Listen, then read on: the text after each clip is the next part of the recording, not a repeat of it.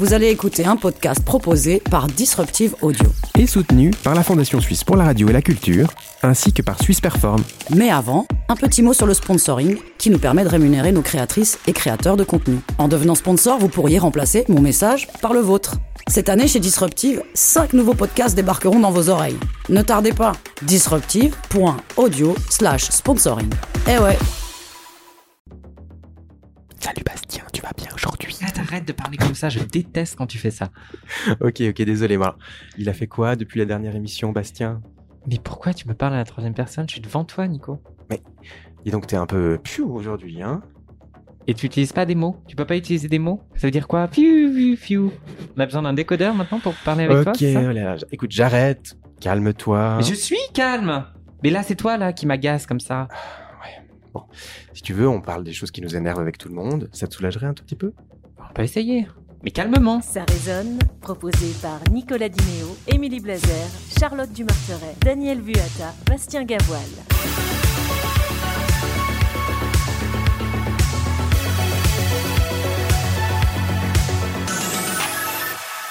Et bonjour tout le monde dans la bonne humeur. Vous allez bien? Salut Oui. Super Super.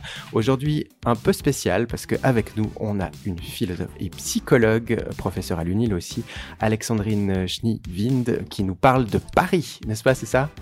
Oui, c'est ça. Bonjour. Bonjour, vous allez bien? Bonsoir plutôt. Oui, bonjour. Oui. Très Donc, bien. Pour vous présenter très sommairement, après vous nous parlerez un tout petit peu plus de vous, euh, l'un de vos domaines de recherche, euh, c'est la question du bonheur et qu'est-ce que la vie bonne. Et du coup, on a fait appel à vous euh, pour ce podcast parce qu'on va parler des sujets qui fâchent.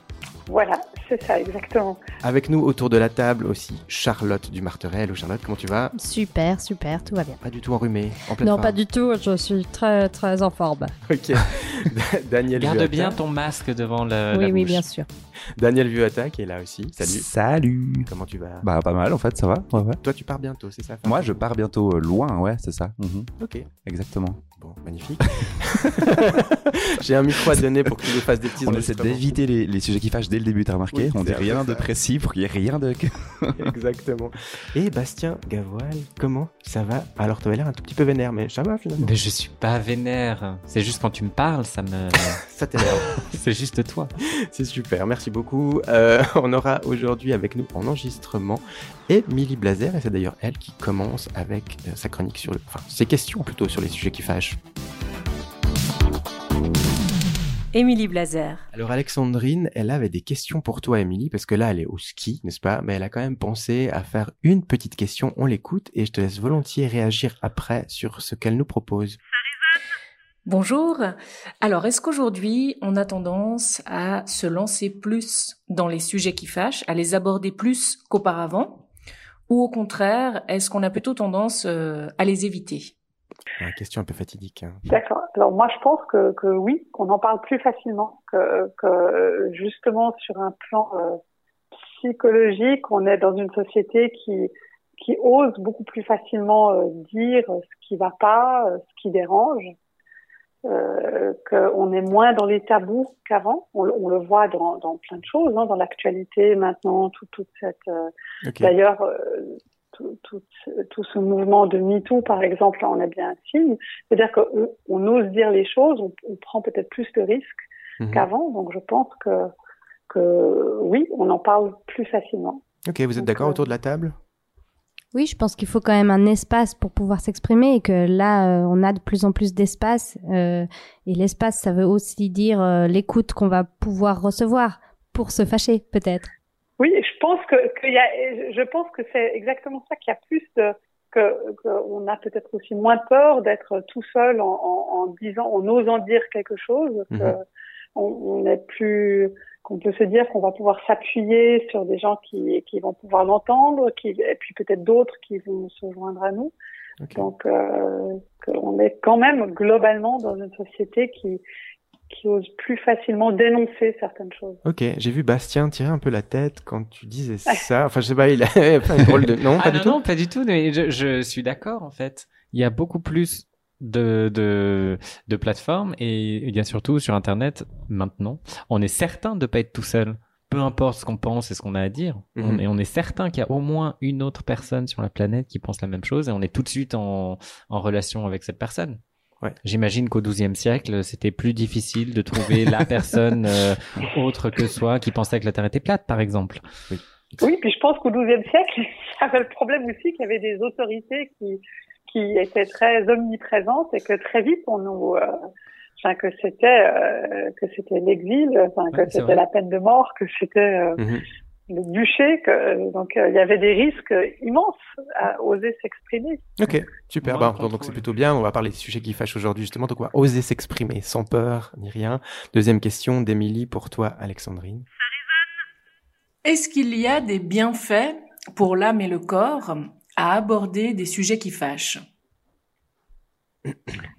Ah, Intéressant. Oui, que- Alors oui, c'est intéressant.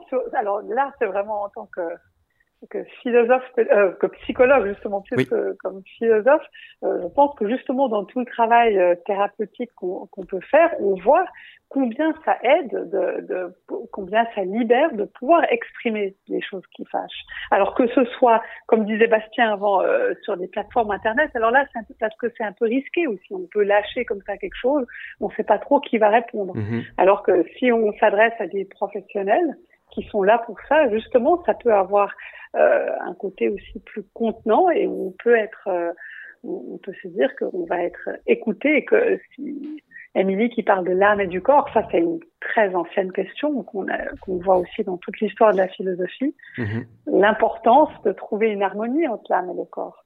Ouais. Quelque part de... Merci pour ces Est-ce que, éclaircissements. est-ce que quelqu'un a entendu parler d'un article, je crois que c'est une recherche, euh, mais je me rappelle plus exactement, euh, d'une étude universitaire qui avait déclaré que, enfin, qu'on avait conclu que râler, c'était bon pour le moral. que les gens qui râlent régulièrement Ok. étaient en, en meilleure forme morale, étaient plus prêts vachement à, en forme alors, je pense. à- Pas de râler. étaient en meilleure forme mentale en tout cas que les gens qui soit gardent tout à l'intérieur, soit euh, ne râlent pas tout simplement. Ok. Qui râle autour de cette table? Bon, moi, je fais une énorme nuance entre me fâcher et râler, parce Oui. que je n'aime Ouais, pas du tout les râleurs. Je peux comprendre qu'on se fâche et je me fâche souvent, mais râler, je trouve qu'au contraire, euh, c'est c'est très mauvais pour la santé. Il y a une nuance, c'est vrai. D'accord. Tu râles, Dan- Daniel? Euh, moi, je râle pas tellement, non. En fait, j'avoue, non. J'ai toujours tendance à essayer de voir le, le verre à moitié plein, donc du coup, je suis pas du tout un râleur. Je suis plutôt l'inverse d'un râleur. Mais, euh, mais je me demandais juste, en fait, sur sur la question d'avant, sur tu sais les sujets qui fâchent, euh, on les exprime plus aujourd'hui. Après, je me demande aussi peut-être dans, dans la, la temporalité si c'est vrai ou pas ce que je vais dire, mais on entend aussi peut-être de plus en plus, peut-être un, du coup un phénomène lié, des gens qui disent on n'a plus rien le droit de dire, on peut plus parler de ça, avant Mhm. on pouvait plus dire les trucs. Souvent c'est justement en réaction à des mouvements comme on a pu évoquer avant, je sais pas, MeToo, d'autres choses. Euh, je pense par exemple au, au milieu de l'humour. Dans l'humour, il y a ce truc-là où en fait, à l'époque de Michel Leb, on pouvait parler des Chinois, on pouvait parler, voilà, etc. Et on n'a plus le droit de le dire. Et en fait, c'est drôle de penser que des gens ont l'impression que leur parole est brimée, alors qu'en fait, c'est juste que d'autres euh, communautés ou d'autres minorités ont simplement pris la parole et dit que c'était plus ok de dire ces choses-là. Mais du coup, on constate souvent un peu en même temps que la parole se libère, j'ai l'impression, le fait que des gens râlent parce que la, on peut plus dire les trucs comme avant, quoi. Oui, moi je trouve ça très intéressant parce que c'est vrai que ça montrerait un peu qu'il n'y a pas il n'y a pas qu'un seul discours uniforme, mais que c'est toujours euh, il y, a, il y a toujours les deux pôles en fait. Il y a, il y a, il y a s'il y a un discours plutôt humoristique, l'humour noir euh, qui qui pouvait euh, peut-être s'exprimer de manière beaucoup plus libre il y a, Mhm. il y a quelques décennies. C'est vrai que maintenant il y aurait un peu des droits plus plus variés. Il y a des femmes qui peuvent dire euh, je suis pas d'accord avec ça, euh, qui osaient peut-être pas le dire avant. Mhm. Donc c'est vrai, c'est intéressant. Il y a c'est moins linéaire que ce qu'on peut- ce que ce que j'ai peut-être pu dire moi avant. On va. C'est vrai que je trouve inadmissible qu'on puisse plus, ins- plus insulter les gens comme on le faisait avant. Mais- je trouve ça inadmissible. Mais c'est vrai, c'est scandaleux, quoi. Scandale. Moi je trouve que, que dans le métro parisien, les gens ils s'insultent encore beaucoup. Hein. C'est Ah oui. Dans les, dans les TL, à. Lausanne, je l'ai moins entendu. Oui, c'est vrai. Peut-être qu'il y a aussi une histoire de culture, effectivement, quand même. Ouais. Bon, pour introduire un peu ou pour passer sur euh, dans le vif du sujet, moi j'ai un petit témoignage de deux filles, de deux femmes, pardon, à qui j'ai demandé justement bah, quels étaient pour elles euh, les, les, les sujets qui fâchent actuellement. Et les deux m'ont répondu la même chose. On, on- la même chose. On va, pas- on va passer après sur le, le sujet de, de Charlotte, mais je vous passe déjà ce témoignage-là. Donc, euh, ce qui me fâche le plus dans notre société, c'est euh, le sexisme. car il est omniprésent. Une des choses qui m'énerve, c'est la condition de la femme encore aujourd'hui. Euh, qu'une femme soit moins payée qu'un homme, qu'une femme doit supporter euh, les propos sexistes de ses collègues, qu'on lui pose euh, la main euh, sur les épaules, euh, sur le bas du dos. euh. Et souvent euh, dépeint sous forme de blagues. Et le pire étant quand les femmes elles-mêmes en font. Tous les petits ricanements, les petits gagas de balles, ça me gonfle. Je supporte plus. Ça a le don, mais de me rendre mais complètement cinglée.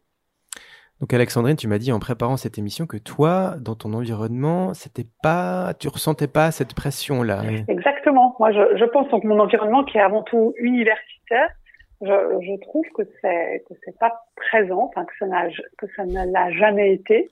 Alors bon, j'ai été beaucoup à l'étranger, j'ai, euh, mais que ce soit en Suisse ou à l'étranger, Mhm. j'ai trouvé que c'était vraiment une sorte de de respect de la personne, peu importe si on est une femme ou un homme, et que c'est donc moi j'ai pas vécu ça comme ça du tout. Ok. Est-ce que c'est lié euh, au niveau d'éducation surtout?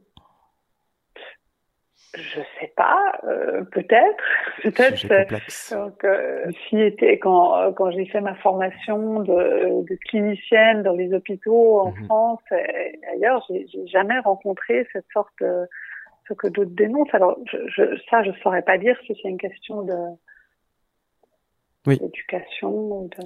Charlotte, toi, tu as ressenti quelque chose dans ton milieu euh, qui est plutôt culturel globalement?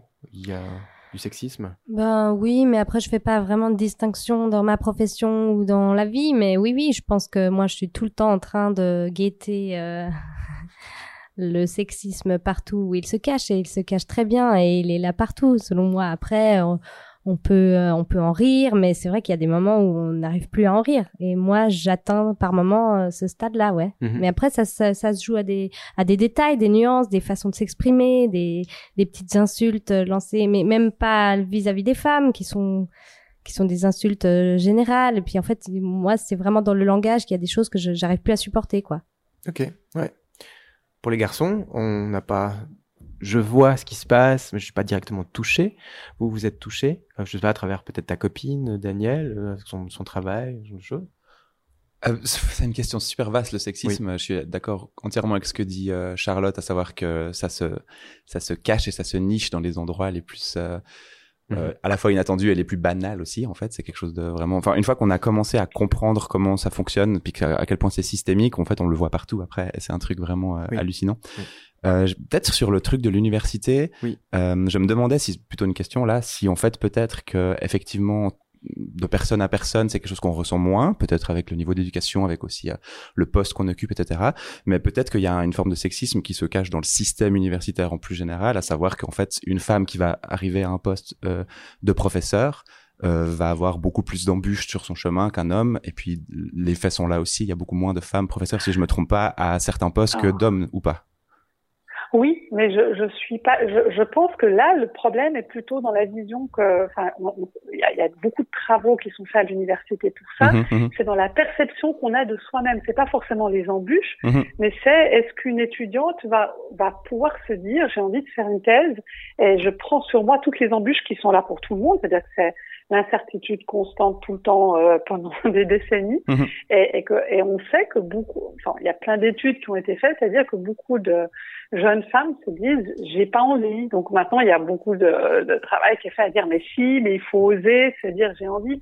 Mais je pense pas que c'est lié forcément là au sexisme, que c'est peut-être alors en tout cas pas direct. Pas, du sexisme direct, effectivement, d'un homme qui dit quelque Mais chose à une plutôt femme, mais indirect, plutôt oui, un système un petit peu qui fait que les jeunes filles se disent c'est pas pour moi. Là, il y a- il y, a une forme de sexisme intrinsèque. en fait. Et, moi, je vois que j'encourage beaucoup d'étudiantes qui, effectivement, j'ai plus de jeunes hommes qui viennent me voir en me disant j'ai envie de faire une thèse que des, que mhm. des jeunes femmes.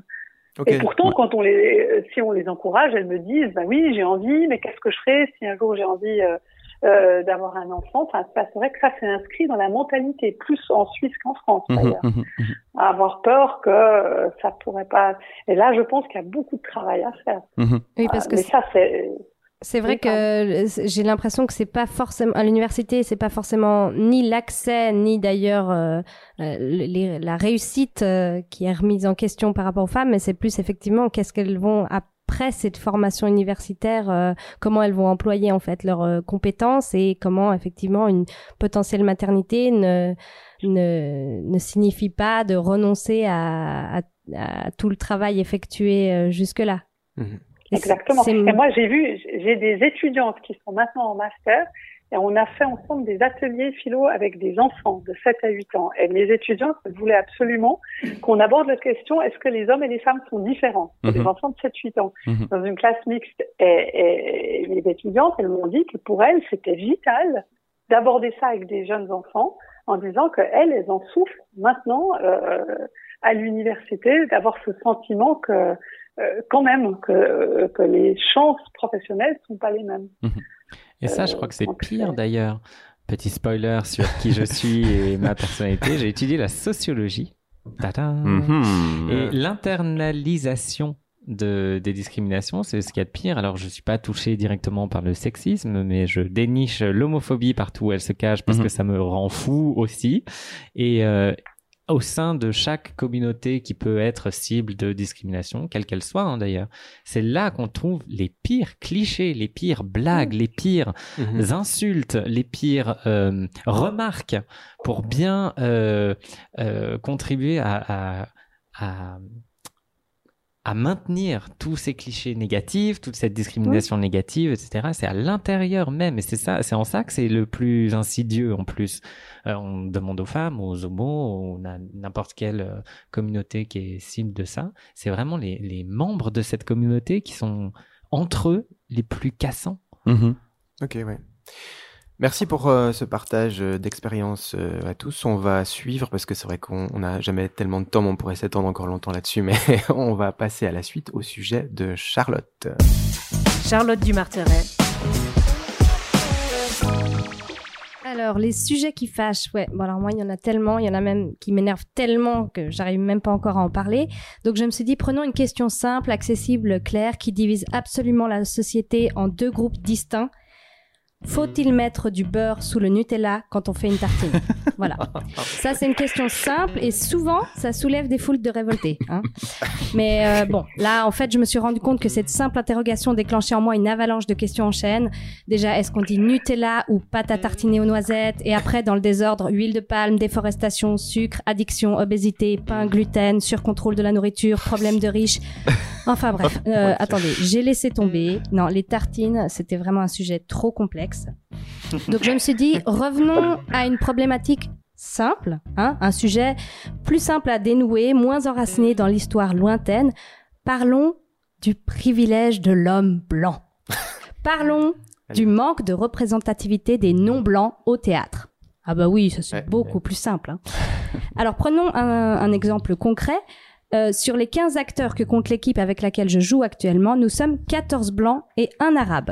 L'auteur du texte est blanc, le metteur en scène est blanc, l'assistante est blanche, la costumière est blanche, le régisseur général est blanc, le régisseur son est blanc, le régisseur lumière est blanc, les producteurs sont blancs, l'habilleuse est blanche, le perruquier est blanc, et sur les 13 théâtres qui nous ont accueillis, 13 directeurs étaient blancs.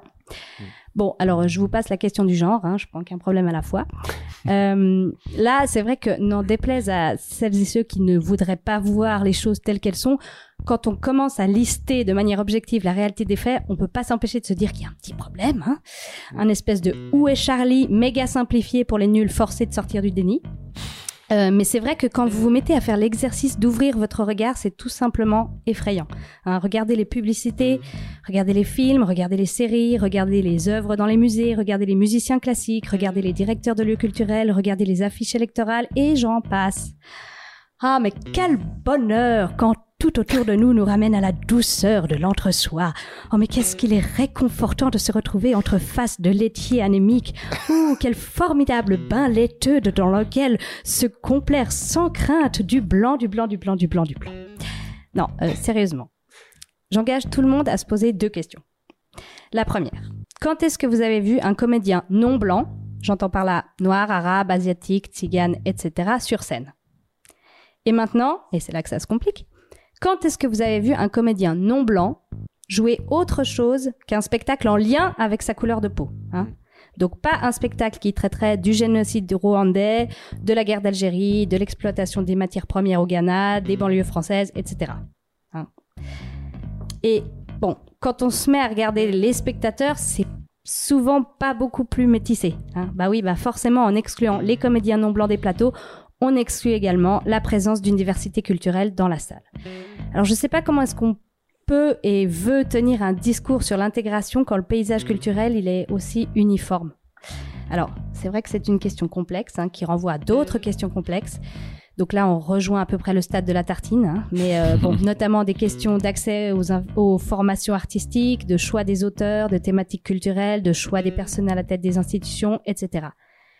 Mais je me dis, on peut quand même pas défendre la multiculturalité et laisser Benetton et le football être les seuls détenteurs d'une image publique multiethnique. Hein Alors à quand une Phèdre noire hein Un Sganarelle vietnamien Une Lady Macbeth iranienne?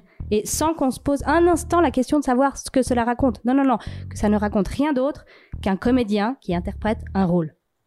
Alors, une des solutions au problème, et c'est souvent là que dans le débat ça se fâche, c'est si on aborde l'idée des quotas. Hein les quotas dans les écoles artistiques, les quotas dans les postes à responsabilité, et pourquoi pas les quotas dans les distributions de rôles. Mais ça, ça voudrait dire commencer pour les blancs que nous sommes par reconnaître les privilèges dont nous jouissons et reconnaître les formes sournoises de discrimination pour les non-blancs. Mais imaginez juste un instant. Dans un futur lointain et utopique, la diversité culturelle est représentée dans le monde artistique, et ben là, on aura carrément un quota de public blanc. Vous imaginez à l'entrée d'un théâtre un videur Je suis désolée madame, mais on a assez de blancs dans la salle ce soir. Non mais attendez, je, je suis originaire d'Oury et je sais dire merci beaucoup en suisse allemand. Non non non non, je vais vous demander de reculer s'il vous plaît madame, on a déjà le quota correspondant à votre phénotype.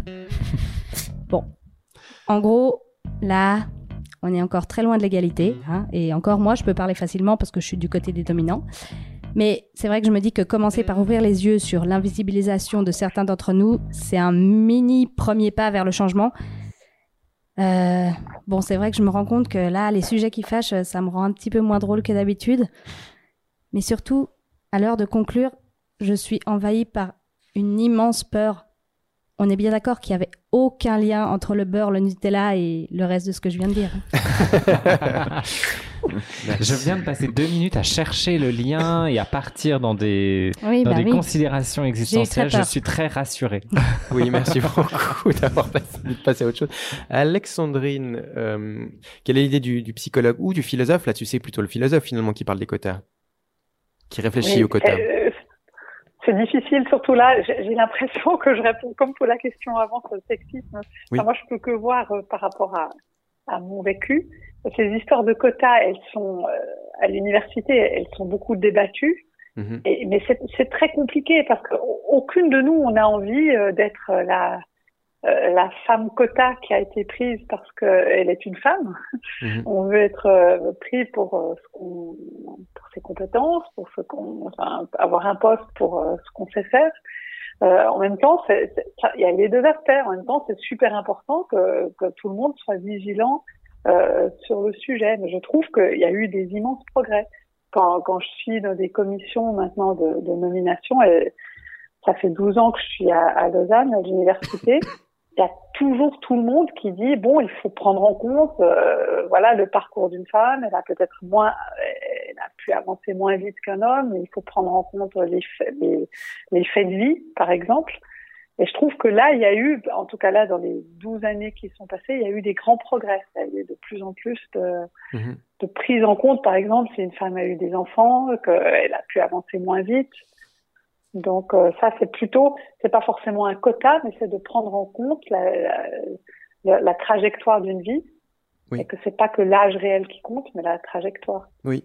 Donc, euh, Charlotte, dans ton métier, toi, donc tu joues euh, un peu partout, hein, Belgique, France, euh, Suisse. Justement, il y a des différences là aussi? Enfin, en Suisse, voilà, justement plus les, enfin plus euh, le blanc effectivement qui vient. Tu vois quelque chose euh? Hum, disons que là, ce que j'ai pu voir, c'est qu'en France, il y a un énorme débat à mener, mais aussi parce qu'évidemment, c'est un pays qui doit faire face à- au colonialisme euh, euh, dont il a euh, hérité. Donc, euh, donc là, il y a aussi des comptes à rendre d'une certaine manière, et il y a toute une communauté ou des communautés qui euh, qui sentent qu'ils n'ont pas assez leur place au vu de l'histoire du pays. Euh, je pense que c'est quand même assez différent, c'est vrai en Suisse, mais cela dit, euh, j'ai voulu parler de ça parce que je me, je me rends compte vraiment que c'est c'est un, c'est une, réalité, Oui, qu'il y a peur, très ouais. peu de gens qui, enfin je veux dire, euh, moi je suis constamment entourée de, de blancs Oui. euh, dans ce milieu-là. Exactement, Il y vrai. a un domaine quand même culturel, bon, surtout en France, hein, euh, parce que je- juste je connais plus, c'est l'humour en France, qui est représenté de manière beaucoup plus euh, diverse que Mhm. seulement euh, l'homme ou la femme, blanc ou blanche, euh, sur scène tout seul euh, à faire Oui. des shows. Quand tu parles de l'humour, tu, tu dis vraiment alors du coup les, ceux- les personnes qui sont vraiment connues. Je pense, Oui, euh, oui, des, Non, du des stand-up, humoristes, des du stand-up, oui, oui. Ouais. Il y a, il y a une représentation. Et Jamel, euh, il, Oui. il a lancé le mouvement euh, il y a 10 ans, 15 ans, Oui. avec son Jamel Comedy Club, Mhm. euh, où justement il a accueilli.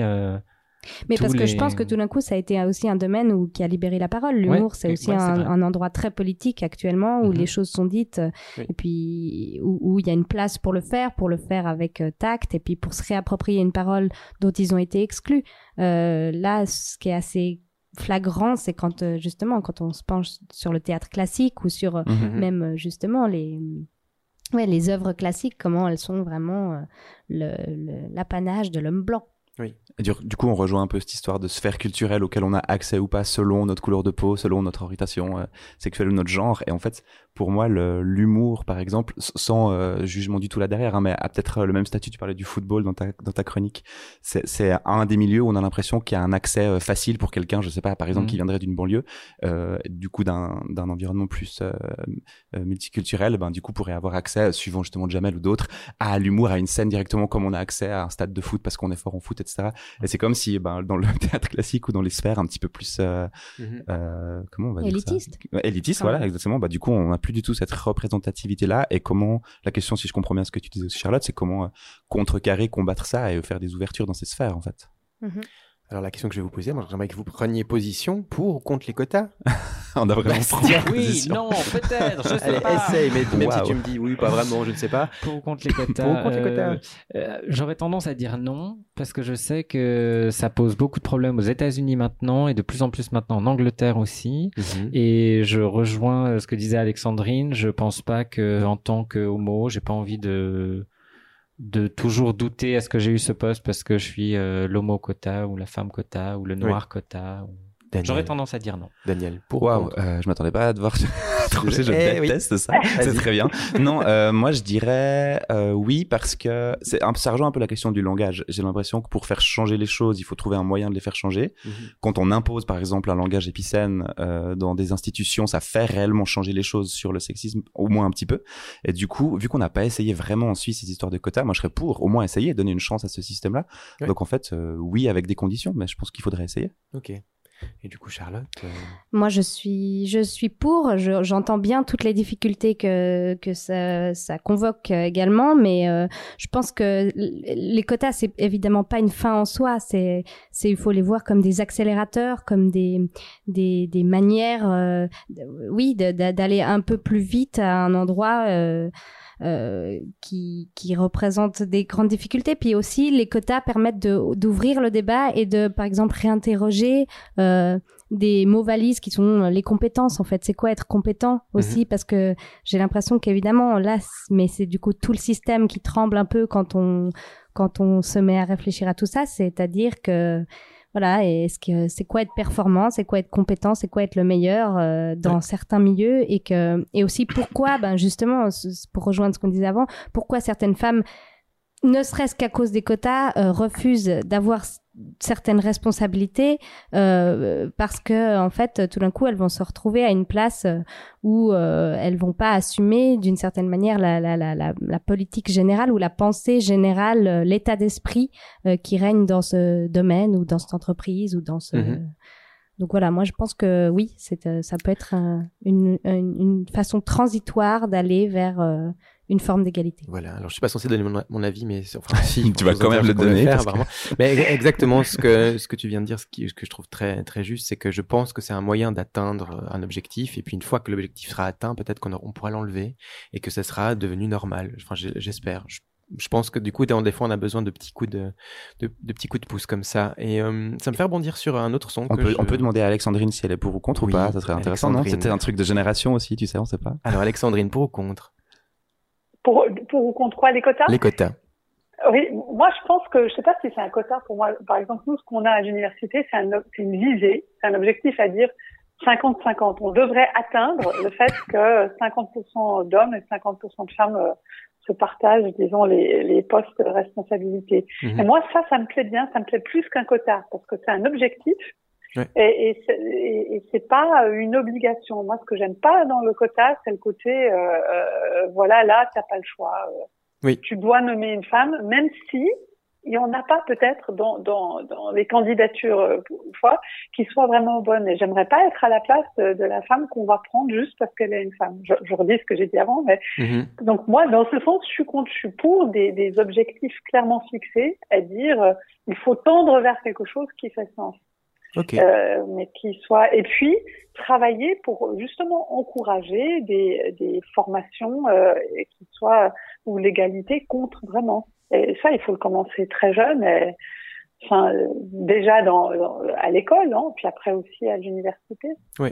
Et ça va prendre du temps. ou pas que l'université, dans les apprentissages partout. Hein. Là, je, je pense que de, Oui. du petit monde que je connais bien, mais ça vaut pour tout. Hein, Oui. pense. Alors, euh, je change un peu de sujet, mais la transition a tout trouvé. Ou alors, en voilà une, pardon, qui a commencé très jeune, c'est euh, notre, euh, notre petite Greta. Alors ça aussi, c'est un sujet qui fâche, et j'ai reçu un son d'une personne, de, de Renzo. Euh, je, vais le- je vais vous le passer, et puis on en discutera juste après. Moi, ce qui m'énerve vraiment au plus haut point en ce moment, c'est la petite euh, Greta Thunberg, euh, la petite Heidi suédoise, militante écologiste, qui, quand tu la regardes, elle te fait juste peur. Euh, et tout ce qui concerne l'écologie actuellement, en fin de compte, tu sais plus quoi manger, plus quoi boire, euh, tu sais plus quel geste faire pour cette planète. Euh, en fin de compte, tu te sens euh, euh, pris dans une peur et une spirale que tu te dis, on va tous crever. Donc voilà. Alors j'adore parce qu'il y a eu des réactions euh, visibles vraiment sur ce plateau. je viens tout de suite à vous, euh, les, les amis, mais euh, je l'ai passé parce que beaucoup de personnes m'ont dit, voilà, et, et je, je traduis un peu ce que ce que lui pense peut-être parce que c'est vrai que c'est dit un peu brut comme ça. Beaucoup de personnes m'ont Non, dit, à peine. Beaucoup m'ont dit voilà, on aimerait qu'on arrête de nous dire qu'on va tous crever, on aimerait qu'on soit positif et qu'on nous dise quoi faire pour changer. Et en fait, ce que je comprends dans sa, dans sa, sa- son son, c'est de, de dire plutôt quand il dit elle nous fait peur, c'est pas physiquement, c'est elle nous, elle nous apporte la peur en disant vous allez tous mourir. Moi, je comprends ça comme ça. T'essaies de défendre. hein. Non, C'est- c'est je- un ami à je toi. suis pas- non, non, C'est- alors c'est oui. qui je sais pas que j'ai- je sais qui euh, pour le contexte et ça a été dit où quoi quand même. Alors moi, j'ai envoyé quelques sons comme ça à des gens que je connais et puis Ah, euh, c'est qui pas m'ont quelqu'un répondu. de connu. Si, non, c'est pas quelqu'un de connu. D'accord. Non, non, c'est Que euh, par c'est un Nicolas. ami à moi. Oui. Oui, d'accord. Je ne, attention, je ne le défends pas. Je dis juste que plusieurs personnes m'ont dit la même chose et la plupart du temps n'osent pas le dire, qu'ils en ont marre d'être toujours un peu acculés comme ça. Et ils préféreraient dire on va sauver le monde en faisant ça. Alors, je traduis et maintenant je vous laisse réagir parce que je pense qu'il y a pas mal à dire. Charlotte, t'es la première qui t'est, qui, enfin, tu t'es offusquée un tout petit peu. Bon, euh, je trouve que tu fais vraiment une traduction de, de, de quelque chose que j'ai pas du tout entendu. C'est-à-dire que moi, euh, il attaque Greta euh, directement et pas le, le sujet euh, de la, de la fin du monde qu'on n'a pas envie d'entendre. Mhm. Après, euh, donc euh, oui, non, ça me rend dingue parce que je, ben, comme beaucoup, euh, je, je, je, je, je trouve ça insupportable qu'on s'attaque à une personne, en l'occurrence une jeune femme, euh, qu'on qu'on s'attaque à des critères physiques, euh, de ses habits, de son apparence. Enfin, je trouve ça juste euh, Oui. déjà inutile dans le débat et puis euh, inadéquat. Et je trouve ça, euh, je trouve que c'est une très belle manière de dévier le sujet principal qui pourrait être celui que tu nommes. Et pour y revenir, euh, parce que j'ai presque plus envie de débattre de ça, c'est que effectivement la- la- l'avenir radieux, euh, je pense qu'on aimerait l'entendre, on aimerait euh, qu'on trouve des solutions et que et pas être fâché, mais au contraire, moi j'ai plutôt l'impression que maintenant il faut être en colère, il faut être, euh, il faut être fâché, il faut l'écouter cette colère-là, il faut, il faut la prendre à bras le corps et c'est ça qui va nous permettre de changer les choses, de se révolter et de se révolter contre un système euh, plus général. Alexandrine, je donne tout de suite la parole, Daniel aussi. Alexandrine, est-ce que c'est, d'après toi, une question de génération? Moi, je pense que ce qui fâche, si on garde le, terme avec euh, Greta, c'est peut-être aussi quand même son jeune âge et que beaucoup de personnes euh, bien établies, que ça les embête de voir que c'est une jeune fille, quand même encore écolière, Mhm. qui, qui quelque part a eu cette plateforme et qu'elle a su faire bouger des choses, que, que elle a- que- qu'on l'écoute quand même, qu'elle elle a un impact euh, dans le monde. Et moi, j'ai vu des émissions télévisées que j'ai trouvées scandaleuses où des personnes euh, disent euh, qu'elle aille à l'école, qu'elle travaille déjà bien, puis qu'elle vienne nous reparler plus tard. C'est-à-dire cette façon, comme ça, très machiste, à dire euh, qu'elle se taise, elle n'a pas encore, euh, elle- n'est pas encore autorisée à s'exprimer. Oui. Et ça, je trouve que c'est que c'est une réaction presque de se dire zut, j'ai pas eu l'idée moi-même, pourquoi euh, Mhm. Et, et que si des personnes euh, qui déjà très connues avaient commencé à, à parler comme elle comme elle parle, Oui. peut-être que que voilà, ça aurait moins dérangé. Et là, je pense que c'est quand même le le fait de son âge, de Mhm. que tout d'un coup des personnes et, et quand même elle est venue à Lausanne, elle a parlé avec notre prix Nobel quand même qui est, qui est à Lausanne. Oui, euh, du, du Bochet et lui il n'a pas dit toi la petite John qu'est-ce que tu as à nous dire? J'ai trouvé que c'était un très beau dialogue entre les deux. Merci Daniel. Bah, je veux pas être très drôle parce qu'on est un peu tous d'accord autour de cette table, donc j'ai rien de plus à dire que ce, qu'a- ce que Charlotte a dit. J'étais, je souscris à tout ce qu'elle a dit. Euh, peut-être, par contre, est-ce qu'on peut, est-ce que je pourrais poser une question aussi là à la, à la philosophe du bonheur, Oui. parce que la question que je trouvais intéressante derrière, c'était quoi faire, euh, peut-être à un niveau plus euh, général, sociétal, quoi faire dans ces moments euh, où tout le monde a peur de plein de choses, je sais pas, euh, coronavirus, euh, fin du monde, euh, collapsologie et tout ça. Comment est-ce qu'on peut encore développer une euh, une philosophie du bonheur et à, et à quoi elle sert en fait? C'est intéressant. ah bah, c'est une très bonne question je trouve que c'est super dur Ah, et si, et si Alexandrine encore, a la solution a- ce soir, il y a je un crois qu'on sauve le monde. il y a un mois j'aurais répondu de manière très zen mais c'est vrai que là Ouais. au jour d'aujourd'hui on se dit effectivement il y a, il y a ces histoires de virus qui s'approchent où tout le monde se dit mais comment euh, on veut pas trop y croire mais comment ça va comment ça va euh, continuer? Oui. Euh, je, je trouve que c'est super dur parce qu'on on aurait tendance à dire ben il faut essayer de, de se concentrer sur les choses essentielles mais là c'est vrai que quand il y a des phénomènes comme ça c'est même plus se concentrer sur des choses essentielles parce que c'est euh, voilà un virus qui menace ou le climat qui manifestement se, se dérègle. Alors pour le climat c'est plus simple je trouve que pour le virus. On peut se dire on peut tous avoir notre part, on peut tous y contribuer à notre toute petite euh, échelle, mais essayer d'avoir des gestes. euh, et je trouve que là il y a eu beaucoup de euh, depuis l'été passé, on l'a beaucoup dit, hein, mais qu'il y a une conscience comme ça plus généralisée a quand même pris place après cette canicule à pouvoir se dire mais en fait il faut qu'on fasse quelque chose. Moi j'ai entendu dans les médias et aussi autour de moi beaucoup de gens qui tout d'un coup prenaient conscience de certaines choses. Mhm. Donc ça c'est pas la philosophe du bonheur, mais plutôt le, le fait de se dire euh, oui il y a, il y a quand même ça, ça, ça peut énerver, on peut se dire mais, mais quand même je trouve qu'il y a globalement une conscience quand même qui est en train de de se modifier, Oui. il me semble. Et donc, est-ce qu'on passe exactement ce que j'allais dire. Oui, mais est-ce qu'on passe, on doit passer expressément et obligatoirement par un stade, on est au bord du précipice, si on fait pas un truc maintenant, on doit tous crever. Je sais plus dans quel film un peu de science-fiction, un peu, un peu pourrave, où il y avait ça, où dit, ouais, l'humain doit absolument se retrouver en- presque, enfin, à tomber dans ce précipice pour changer. Mais on y est Alors, je sais déjà. pas s'il faut tomber. Oui, on y est, c'est ce que j'allais dire. Oui. Déjà, là, les, les gouvernements, et- et ils sont tous en train à se dire de toute façon, il n'y a plus le choix. Euh, Je Mhm. sais pas, moi j'habite le canton de Genève. Là, de toute façon, depuis le mois de janvier, il y a les sacs en plastique, ils ont été bannis. Oui. Donc c'est juste, c'est plus un choix. Mhm. C'est-à-dire que ce- celui ou celle qui, qui en veut, ben il faut payer. C'est de toute façon. euh, Donc c'est c'est des mesures drastiques, Mhm. mais qui sont peut-être, euh, à, à mon avis, c'est qu'il n'y a plus le choix aussi. Il faut juste. euh, Mais pourquoi est-ce qu'on attend toujours le dernier moment au final? C'est ça la, la, la question. on la a besoin de la question, c'est pourquoi t'attends le dernier moment pour préparer Ouais. cette émission à chaque fois?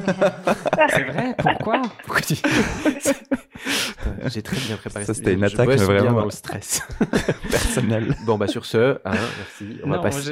je- ce que je, non, ce que je voulais dire, c'est que euh, moi, ce qui me fâche dans tout ça, euh, au-delà de la question en- environnementale ou la question de Greta Thunberg ou quoi que ce soit, c'est surtout que euh, quand je commence à y réfléchir, il y a tellement de problèmes liés les uns aux autres, qui en font en fait une, euh, une espèce de pelote de laine qui, qui est très difficile à, à encercler. Et on voit que ce qui me rassure entre guillemets, hein, et ça devrait pas, mais c'est de voir que tout ce, tout ce mécontentement, il est partout sur la planète dans tous les pays, que ce soit au niveau social, environnemental, économique, financier, etc. Enfin, tout le monde se rebelle. À Hong Kong, au Chili, euh, en Europe, euh, Ouais. en Irak, au Liban. Enfin, partout, partout, partout, ça explose. Et ce qui me rassure un peu, c'est que du coup, bah, si ça explose, peut-être qu'on aura une petite chance de faire un peu les choses différemment pour la prochaine ère. Bon, très belle, très beau mot de fin. Merci beaucoup. Ah, j'essaie d'être un peu optimiste. Oui, oui, bah du coup, euh, on va passer à la suite. Merci à tous. Et ce sera Daniel qui suit avec sa chronique. Daniel Vuata. Eh ben, euh, je vais essayer de revenir à, des sphères plus terre à terre parce que, alors, qui connaît autour de cette table le concept de charge mentale? Alors, c'est une question rhétorique, ne répondez pas. Hein. Moi, je vous avoue qu'il y a encore quelques années, je n'en avais jamais entendu parler. Et c'était cool en fait, le monde avant l'arrivée de ce truc euh, féministe chelou là, inventé pour encore asservir les hommes un peu plus. Je suis de mauvaise foi. Hein. Bon, alors je vous ai préparé aujourd'hui un petit euh, dialogue entre elle et lui, concocté rien que pour vous, et on peut en parler après. Ah oui, euh, note de la rédaction. Ça se passe en l'occurrence dans l'intimité d'un couple hétéro avec enfant. Oui, parce que c'est dans ce schéma très tradit que le concept est né et c'est aussi dans ce schéma très tradit qu'il fait le plus de ravages slash provoque le plus de petites révolutions selon le point de vue. Mais vous verrez que ça fonctionne aussi très bien avec plein d'autres configurations, familiales ou non, peu importe le genre, l'orientation sexuelle, etc. On y va? Merci. Alors, Allez. lui. Il y a cette BD là qui est sortie il y a quelques années sur euh, la charge mentale. J'ai pas tout bien compris, mais j'ai quand même saisi que c'était important parce que les, filles, elles se sont toutes euh, mises à parler de ça, c'est devenu viral. Et puis, euh, bah, surtout celles qui ont des potes qui ont aussi des enfants, là, on s'est toutes mis à en parler entre elles. Elle. Un jour, comme un autre, je rentre du boulot. Au boulot, je gère une équipe dans l'administration et c'est moi la chef. À peine rentré à la maison, je suis déjà au boulot, mon second job, bah ouais, je suis aussi maman. Mon mec, ah, il est allé courir et puis là, il prépare un truc dans le jardin. C'est moi qui lui ai demandé, hein, il est chou mon mec, ouais, c'est moi la chef à la maison aussi. Euh, J'entends notre quatrième, le petit là, Ulysse, il est dehors avec mon mec et il demande On mange quoi ce soir? Mon mec il répond Je sais pas, je sais pas, euh, demande à maman. Moi, je reste planqué dans la cuisine et j'attends de voir ce qu'il va se passer. Lui, bon, j'ai donc lu la BD sur la charge mentale. Alors j'ai pas tout bien compris, mais je me suis senti rassuré parce que en faisant le compte, j'ai vu que je faisais plein de trucs à la maison moi. Euh, les courses c'est moi, la voiture c'est moi, les travaux dans la cave c'est moi, les ampoules à changer c'est moi, la lessive c'est souvent moi. Elle. La charge mentale, c'est le fait de toujours devoir y penser. Un travail épuisant, permanent, invisible, qui repose en très grande partie sur les femmes. La charge mentale, c'est avoir en permanence dans un coin de la tête la préoccupation des charges des tâches ménagères et éducatives, même quand on n'est pas dans leur exécution. En d'autres termes, je suis malgré moi la responsable en titre de l'organisation de la maison. Alors ça a l'air valorisant, hein, dit comme ça. Lui. J'ai demandé à ma copine quel pourcentage de charge mentale elle estimait endosser pour voir où on se situait. Alors ma théorie, c'est qu'on devait être grosso modo dans les... Elle, 100%, oui, je porte 100% de la charge mentale dans cette maison. Alors ouais, on aurait pu inverser les rôles, dire que un homme en couple dont la femme ne s'occuperait de rien, voilà, un homme sur qui euh, toute la charge mentale reposerait, mais il faut se rendre à l'évidence, ça n'existe pas. D'ailleurs, il y a une petite phrase tellement révélatrice de ce déséquilibre, un petit refrain lancinant. Vous voulez l'écouter? Tu aurais dû me demander, je t'aurais aidé. Le pampers de la petite qui déborde, t'aurais dû me demander, je t'aurais aidé. Le linge crade qui s'amasse devant la TV, t'aurais dû me demander, je t'aurais aidé. Internet débranché parce que ah personne n'a payé, mais t'aurais dû me demander bébé, je t'aurais aidé. Mon corps ruiné, sacrifié pour porter tes bébés, ah t'aurais dû me demander, je t'aurais ah non là je peux pas t'aider désolé. Donc voilà, salut, c'est moi la chef du projet gestion de maison et lui ben c'est mon exécutant. Organiser les choses, c'est un job à 100%, sauf que moi au bureau, je fais déjà ça tout le temps. Un jour, trop chou, mon mec, il s'est mis au boulot, il a pris des initiatives, genre il a rangé, trié, il a classé, il a planifié, il a pas juste aidé, il a vraiment géré, et il a kiffé. Alors oui, c'était le jour de la fête des mères. Pendant les deux ou trois mois qui ont suivi, il me l'a ressorti son jour de gloire. Et s'il demande de la reconnaissance, ça veut dire quoi? Qu'il considère en fait que ce qu'il a fait c'est exceptionnel, et donc pas normal. Et là, bah il y a un problème. Et vous connaissez la, variante au refrain euh, T'aurais dû me demander, je t'aurais aidé Elle est encore pire, hein. c'est le Oh là là là là, mais qu'est-ce que t'as fait? Juste après la catastrophe ménagère, tu sais, juste après le burn-out administratif, juste après la dépression postpartum. Ah, mais qu'est-ce que t'as foutu? Bah justement tout, c'est moi qui ai tout fait, et en plus tout pensé. Donc les mecs, les pères en tout cas, parce que c'est d'eux qu'on parle et c'est d'eux que vient peut-être le problème, devraient commencer par revendiquer le droit d'être dans leur famille les premiers mois de la naissance de l'enfant et plus si possible, un vrai congé paternité, qu'ils aillent le chercher, comme ça on aurait peut-être une chance d'élever nos enfants le plus loin possible des stéréotypes. Donc voilà, la conclusion, mettre du cœur à la tâche, c'est bien, mais mettre de la tête, c'est encore mieux. Merci Bravo, Daniel. Bravo Daniel, bravo. Alexandrine, votre charge mentale, comment elle se porte Ça dépend des jours. Oui. Donc, c'est c'est intéressant que ce soit un homme qui nous raconte l'histoire de la, de la charge mentale. Ça, c'est déjà Oui. c'est intéressant. Euh, ça fait bien sûr allusion à la, à la BD que une certaine Emma avait fait en 2017, C'est ça. qu'elle avait intitulée Fallait, Fallait demander. Ah, et qui, et qui était justement ça. Alors, euh, moi, je trouve qu'il y a, il y a un petit aspect qui- faut quand même rajouter, qui est pas le moindre, c'est que c'est pas que les tâches ménagères, hein, c'est aussi c'est dans une gestion d'une famille où il y a des enfants, ça dépasse de loin la, la lessive, euh, les courses et, Mhm. et les repas. C'est euh, voilà les enfants qui vont à l'école, qui ont des goûters d'anniversaire, qui ont des invitations, qui achètent le cadeau, qui y pensent, qui met les trucs de sport euh, pour euh, pour les entraînements, qui prépare les notes de musique euh, pour les cours de musique. C'est pas même que le qui, c'est y penser, c'est penser aux activités qui changent chaque semaine, euh, le week-end.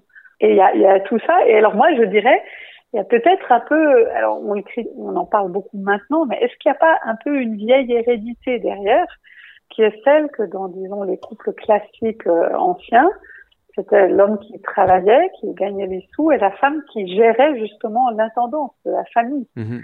Oui. qui, qui gérait non seulement les courses, mais justement tout, euh, les invitations, les euh, voilà, les fêtes, la, la table est parfaitement mise et tout. Donc je pense que c'est une, une vieille hérédité Mhm. et que avec la société qui change, et en Suisse ça change plus lentement, euh, la femme travaille euh, aussi de plus en plus à temps complet. Que là il y a quelque chose, et dans mais dans tous les pays- d'autres pays aussi, quelque chose qui ne s'est pas euh, qui ne s'est pas transformé, c'est-à-dire que finalement l'intendance familiale au sens large, Ah, ça. donc qui inclut toutes les activités et tout le tout le devenir des enfants aussi. Oui. Les- Donc il faut qu'on retourne Non, au bon vieux euh, l'homme au travail et la femme à la Comment maison. t'arrives à cette conclusion, C'est ça.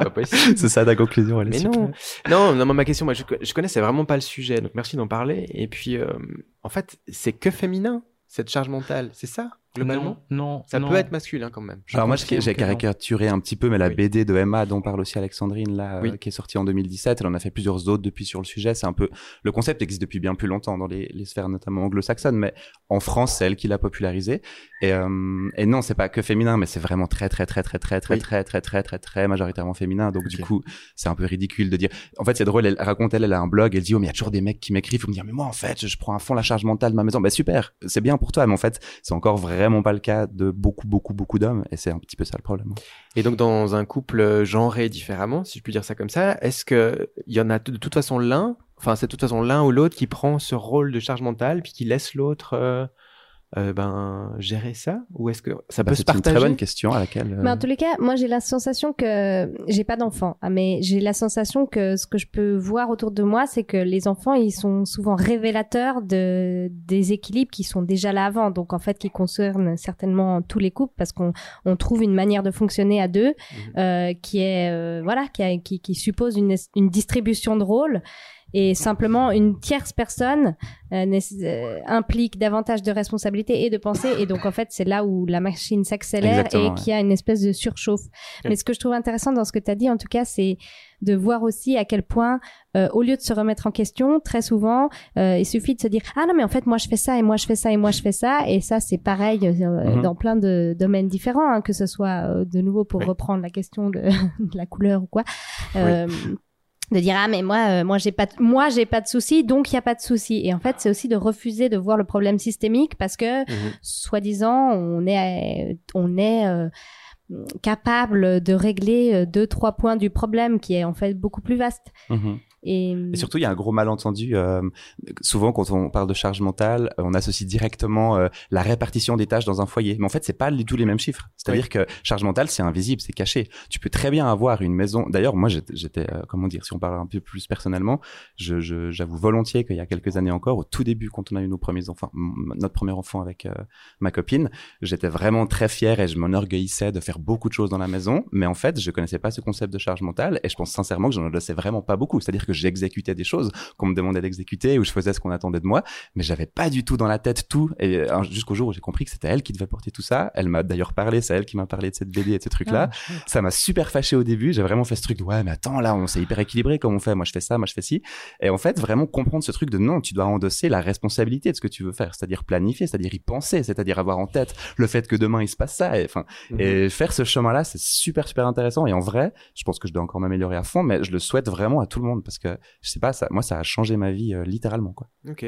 Alexandrine, je sais que vous devez y aller, donc on va, on va vous dire au revoir, hein, puis nous, on va Oui. continuer à discuter comme ça. D'accord. Merci beaucoup d'avoir été avec nous, et puis euh, Merci à vous et, et, à et une bonne prochaine soirée. fois. Oui, bonne oui, soirée. à une prochaine. Merci Au beaucoup. revoir. Bonne Merci, soirée. au Au revoir, merci. Au revoir. Au revoir. J'aimerais quand même le, le point de vue de Bastien là-dessus, sur les couples. euh, Et tu veux pas donner ton avis, toi? Si, alors, mais alors moi, je, alors, je vais donner mon avis. Je me suis malheureusement reconnu dans certaines choses que tu as dit. Oui, mais moi je fais ça.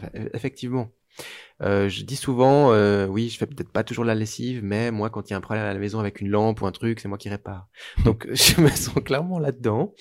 Donc, je vais me remettre en question. Ça me fera plaisir, hein, n'est-ce pas? Mais effectivement, je pense qu'il y en a un ou l'autre qui prend un rôle, comme tu l'as dit assez justement. Et puis, euh, mais je sais pas si on arrive à se le partager vraiment ce rôle-là. Mm. Et c'est ça qui m'interroge vraiment. Comment ça se passe chez toi, Bastien? Ça va paraître tout à fait prétentieux. Euh, la charge mentale, c'est moi, clairement. Euh, c'est, c'est un- euh, potentiellement, je pense que c'est aussi un trait de caractère. Ah ouais, j'allais dire après tu peux être Euh, ok avec ça. Je pense qu'il y a des gens qui sont ok de se dire mais il faut que ça soit ok dans, Ouais. dans, dans le couple en l'occurrence. Ouais, c'est ce vois. que j'allais dire. Je, je pense que c'est moi, mais je pense que j'accepterai pas forcément ou je je lâcherai pas forcément pour que ce soit euh, pour pour déposer la charge mentale sur mon partenaire. Mhm. Après, euh, je suis pas sûr non plus que ce soit la meilleure solution. Du coup, que la charge mentale soit tout sur l'un ou tout sur l'autre.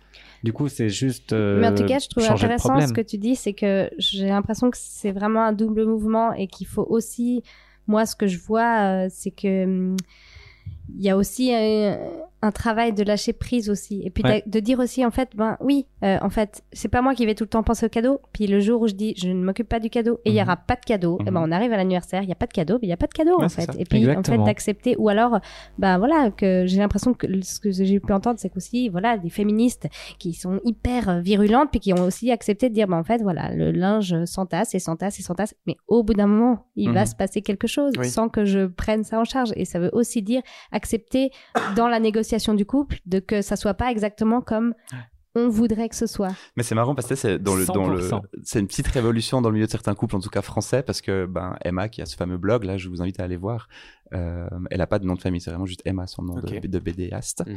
et puis du coup elle a elle a elle reçoit sans arrêt des commentaires de gars alors soit qui se gargarisent d'être super mais aussi de gars qui lui disent bah à cause de toi mon couple a foiré. Ah. et c'est drôle ce qu'elle a dit mais c'est pas à cause de moi c'est Bah, moi je suis juste le petit vecteur. Oui, oui. c'est à cause de peut-être le fonctionnement de ton couple quoi. Et je trouve super intéressant de ce truc là et juste pour finir là-dessus euh, comment dire c'est intimement lié, on le disait avant aussi, au fait que les femmes travaillent, elles Mhm. travaillent plus. Oui. Euh, et en fait, là où ça pose problème, c'est dans un couple comme le mien, où ça a posé problème à, un moment donné, c'est-à-dire que ma copine travaillait plus que moi, je m'occupais plus des enfants, mais j'avais pas endossé la charge mentale qui allait avec.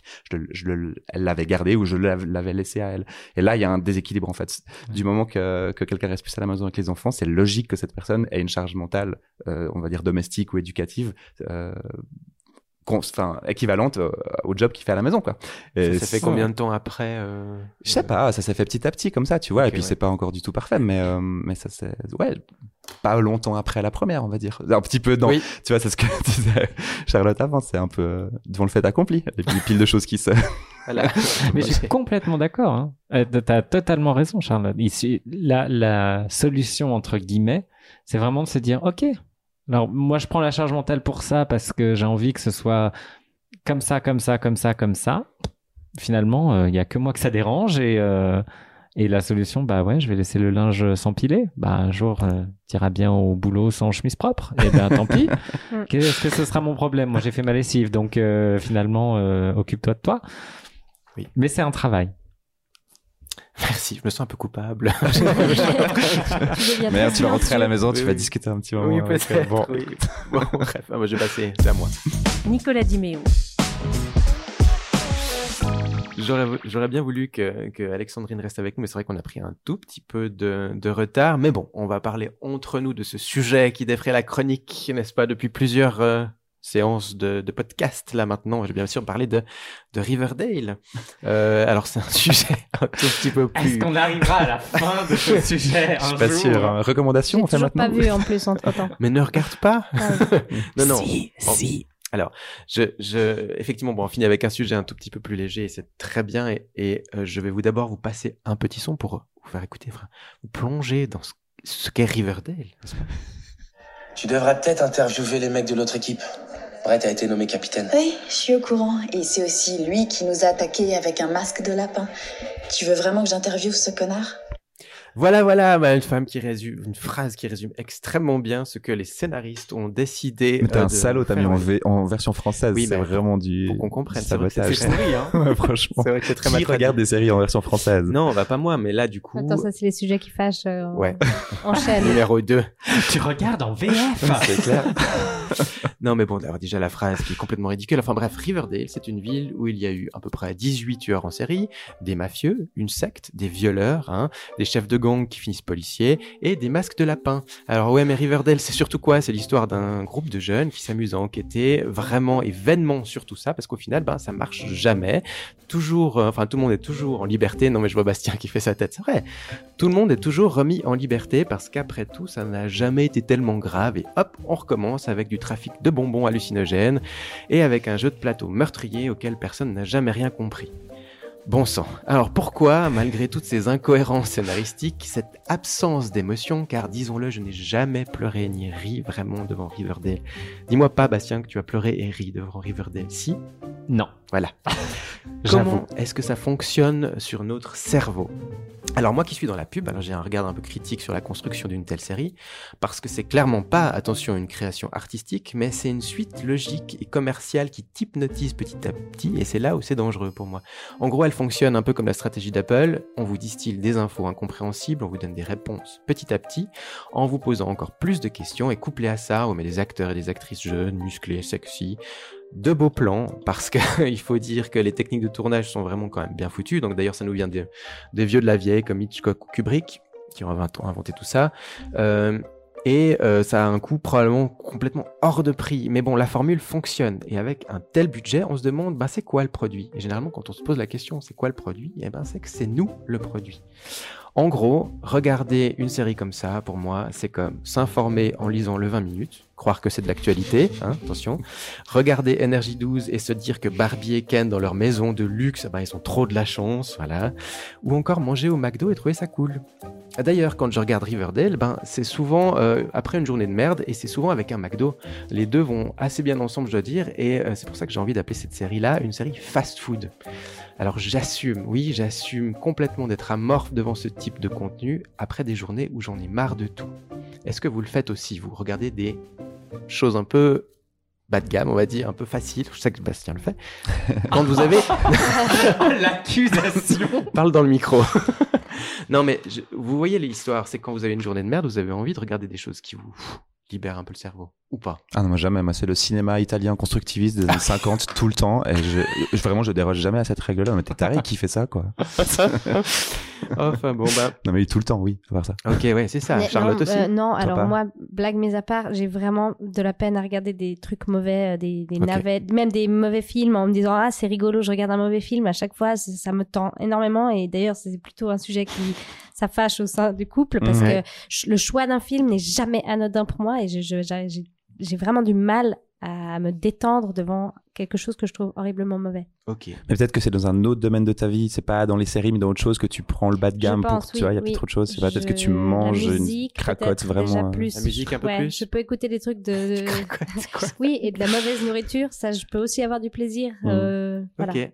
Ah ben moi, c'est clairement devant une série avec un McDo. Donc je dis donc Riverdale, ben oui, bien sûr, pour moi, mais pas que. Et c'est là où ça me fait peur, c'est quand on commence à recommander ce type de série. Vraiment, Qui a désolé, fait Bastien. ça Ouais, bah oui, voilà. non mais voilà, clairement où je veux en venir, c'est regarder des choses qui vous lobotomisent un peu le cerveau. Ok, apparemment on en a tous besoin. J'aurais voulu demander à Alexandrine pourquoi et s'il y avait déjà eu des autres choses. Elle sait plus là, on en discutera ensemble. Mais je crois que notre rôle à nous, c'est justement euh, d'apporter la chance d'aimer la différence et de la propager et de pas dire oui à la, facili- à la facilité. Et c'est là où je suis un peu déçu, Bastien, que tu aies recommandé ça. Mais tu pourras réagir après, c'est pas? Mais tu vas te calmer ce soir. Attends. Le- mais je suis fâché. Le problème, c'est que Netflix, Amazon, YouTube ou toutes ces plateformes-là, ben, une fois que vous avez regardé une série, elles vous en proposent d'autres du même acabit. Et le plus souvent, c'est aussi de qualité médiocre. Pourtant, c'est toujours accrocheur. Donc, si t'es pas un peu curieux ou que t'as pas envie de l'être, bah, tu boufferas euh, de la merde tout au long de ta vie en pensant que c'est bien. Euh, et c'est comme ça pour plein d'autres choses, les jeux vidéo, les livres, les achats en ligne, etc. Et c'est là où ça m'énerve. Ok, Netflix, il y a quand même une série sur dix qui est vraiment bien, je pense. Et là, je voulais vous passer un petit extrait euh, de Sex Education. On écoute. Mon copain refuse de mettre un préservatif. Qu'est-ce que je dois faire? Alors, et ce sont les préservatifs qui empêchent la fertilisation de l'ovule. C'est clair Seigneur, Oui. et pour les relations gays Eh bien, euh, on ne, ne- ne peut pas être enceinte euh, après une relation homosexuelle. Mais vous faites quoi du plaisir? Les gens ne font pas toujours l'amour pour avoir un bébé. Voilà, des- des- Et l'ovule. aussi, quel type de lubrifiant vous recommanderiez pour le sexe anal? Il faut toujours utiliser un lubrifiant à base d'eau. Les produits à base d'huile vont décomposer le latex du préservatif. Et désolé, mais juste pour euh, répondre à la question précédente, quand bien même votre partenaire sexuel refuse catégoriquement d'avoir recours au contraceptif, rappelez-vous que vous avez toujours le droit de dire non. Toujours. Voilà une scène pour moi que j'ai trouvé vraiment marquante dans cette euh, série Sex Education, qui aurait pu s'appeler aussi ben, euh, Love Education, parce que finalement, oui, on montre beaucoup de sexe, mais on parle beaucoup d'amour, je pense, dans cette série. Et elle m'a fait, elle, contrairement à Riverdale, passer du rire aux larmes au moins 20 fois par épisode. Mais vraiment, chaque 5 minutes. En haut, en bas, en haut, en bas. Et les acteurs, disons-le, pas plus sexy que ça, mais incroyablement doués. Vous avez entendu ici euh, Gillian Anderson, l'ancienne Scully, qui est absolument incroyable dans cette série. Bon, si globalement Netflix a tellement besoin de produire pour le public, ben du coup, bien sûr, c'est normal que 9 séries sur 10 soient mauvaises. S'ils perdent en choix pour les clients, c'est-à-dire nous, hein, on part voir ailleurs, on part voir ailleurs, pardon, et c'est donc un peu le serpent qui se mord la queue. Alors je parlais des recommandations et pour moi le risque est là, elle bride la mixité et la mixité voilà le mot qui devrait pour moi être le plus important de ce siècle. Parce qu'à force de se retrancher un peu dans nos petits cocons, euh, à force de plus vouloir rien ressentir et parce qu'on a peur, on n'a pas le temps, et ben ça pose des problèmes partout. Alors là, oui, je vais extrapoler vraiment. Voilà, l'Amérique qui a, élu une, qui a élu une star de télé-réalité à sa tête, la Grande-Bretagne qui se referme sur elle-même, on construit des murs un peu partout, on vote extrême droite. Et c'est pour ça que je pense que le problème est plus profond qu'une série mal écrite. On n'ose plus aller voir d'autres choses parce que ça demande un effort. Alors le métissage, la différence, la nouveauté, c'est quand même ce qui nous stimule, ce qui nous fait du bien, je pense. On a besoin d'apprendre, on a besoin de voyager, de voir que l'étranger n'est pas si étrange que ça. Et nous, pauvres imbéciles, on est en train de se réduire à l'état de loc parce que oui, je suis sûr que les producteurs de séries savent très bien ce qu'il faut. En gros, je m'arrêterai là. Forçons-nous parfois de voir autre chose, mixons-nous, parlons, parlons-nous, ouvrons-nous à d'autres opinions tout en continuant d'essayer de comprendre, bien sûr, qui a donc tabassé les copains d'Archie et de Betty avec un masque de lapin. et Bastien, vis-à-vis de tout ça, j'aimerais ton avis. On n'a pas 15 heures de débat pour s'engueuler, on le fera après. Euh, non, bah évidemment que je suis pas d'accord. Euh, on peut très bien regarder une série Netflix. euh, la preuve, j'ai regardé Riverdale, j'ai aussi regardé Sex Education, j'ai fait la recommandation de The Crown. Et pourtant, euh, j'ai pas l'impression ni de m'abreuver que de merde ou que du même format de série. Je regarde d'autres séries sur d'autres plateformes. Euh, Est-ce que parce, que tu es curieux justement ou est-ce que tu as envie d'aller Oui, voir d'autres que- trucs Oui, Oui, parce que j'ai envie d'aller voir des choses aussi que, qui me seraient pas euh, directement accessibles entre guillemets tout de suite. Euh, et je, je- je trouve que il y a rien, que justement ça va dans les deux sens. On peut regarder euh, euh, une série comme Riverdale que tu classes au bas de la pyramide et en même temps aller voir une pièce de théâtre classique dont on parlait tout à l'heure d'un monde plus élitiste qui serait au sommet de la pyramide, etc. Ça marche dans les deux sens. Je vois pas pourquoi ce serait moins bien ou pas bien. C'est comme euh, aller manger dans un Michelin 4 étoiles et se faire un McDo le lendemain. Je vois pas le problème. Alors c'est un en peu fait. ce que je dis, hein, on est d'accord, on va- se battre là, c'est parti. non, c'est clairement ce arrêter. que... Oui, ah, tu vas nous arrêter. Non, allez-y, battez-vous et après on vous arrête. Non, mais c'est clairement ce que je dis là, c'est que effectivement nous, on va voir on va ailleurs et tout ça. Je pense sincèrement que pour certaines personnes, c'est peut-être plus difficile parce que peut-être qu'ils ont eu cette journée vraiment de merde qui est constante, ou alors qu'ils n'ont pas été habitués à ça. Et je pense que de pro- de produire ce genre de série là, que ce genre, enfin 9 sur 10, ce genre de série là, c'est dangereux pour ces gens. Je vais pas citer une certaine émission sur une certaine chaîne ou tout, où du coup c'est vraiment plus bas que les pâquerettes. Je pense qu'il y a des gens qui ne, qui ne jurent que par ça. Et pour moi, c'est un danger. Je sais pas si vous voyez de quoi je veux parler. Un peu, mais là, je vais défendre un peu Bastien quand même. Non, mais c'était très bien ce que tu as dit sur plein de choses. Non, mais sur le côté mondialisé et le côté. euh, Enfin, je, te- je reconnais plein de choses euh, auxquelles, euh, pour lesquelles je suis d'accord aussi, mais j'ai toujours tendance à me dire qu'en fait, on se plaint vachement. Tu te rappelles le premier numéro de ce podcast sur les choix? Ou le deuxième, oui, je sais oui, plus. oui. Et euh, on se plaignait du fait qu'on ait trop de choix, mais en fait, c'est à nous d'apprendre à gérer ces choix. Donc, c'est pour ça que je rejoins Bastien dans le sens où, euh, ok, c'est facile à dire, hein, parce qu'on on a les capacités de le faire, mais en fait, il y a 30 ou 40 ans, quand on avait seulement la télévision, qui était même pas un replay, et qu'on devait se faire en fait top modèle le soir, et il y avait rien d'autre du tout, à part un reportage sur les guépards, et ben en fait, c'était pas beaucoup mieux au niveau du choix, tu vois. Là, t'as Mhm. quand même, ok, tu peux te taper Riverdale, mais tu peux quand même vraiment, Netflix par exemple, où ils ont un monopole, et puis euh, ça pose plein de questions très problématiques, mais en fait, c'est une plateforme où il y a pas mal de diversité, je crois, Mhm. et surtout où euh, il y a leur production à eux, mais il y a aussi, par exemple, euh, c'est une des rares plateformes où tu as des séries du monde entier, des films du monde entier, et si tu es un tout petit peu curieux et que tu déjoues un petit peu leur filtre et leur machin de t'as aimé ça, tu vas aimer ça, et que tu cliques justement pas là-dessus, tu peux voir des trucs assez fous en fait. Mais toi, tu déjoues leur filtre. Bah ouais, Je pense pas qu'il y a des gens qui ne déjouent jamais ces filtres-là. C'est ça qui me fait peur. Mais Il faut tu, peux- ouais, pas, tu peux, tu pourras jamais euh, te mettre à la place de, de, de la personne qui va faire ses choix. Euh, Il y, a- il y aura même, mais même s'il y Non, mais à mon pas avis, le choix, c'est déjà est-ce que tu te mets sur Netflix ou pas? À Euh, partir par de là, tu exemple. fais plus de choix, à mon Voilà. avis. Donc, euh, moi, j'ai plutôt envie d'interroger effectivement le côté de la consommation. euh, et puis, en fait, moi, j'aurais presque envie de dire, mais qu'est-ce qui fait que, pourquoi ta journée a été si terrible et pourquoi est-ce qu'on a besoin de se vider le cerveau en regardant des choses qu'on n'aime pas ou qu'on apprécie qu'à moitié? Enfin, en fait, c'est pour moi le même phénomène que le zapping. Mhm. Euh, en fait, c'est plutôt ça que j'ai envie d'interroger, puis de me dire, bah, alors attends, soit tu estimes vraiment, en fait, c'est pas possible d'être dans la dynamique, d'être tout le temps euh, à te dire que ta journée était tellement de la merde que tu as besoin de te vider la tête, et puis comment se vider la tête? Alors c'est un peu utopiste que je vais dire, mais est-ce que ça- des fois ça veut pas dire, euh, ben juste dormir, euh, peut-être ça fait du bien, et pas. euh, Au lieu de regarder Riverdale, oui. je- moi, je regarde pas Riverdale le soir pour me vider la tête après une journée de merde. hein. Ok. Je peux regarder ça le matin dans le train euh, quand je vais au boulot, mais parce que je, oui, c'est le, et puis je trouve que c'est le principe d'une série de, de de semer comme ça des, des indices pour le prochain épisode. Donc je trouve pas que ce soit une mécanique qui est particulière à Netflix.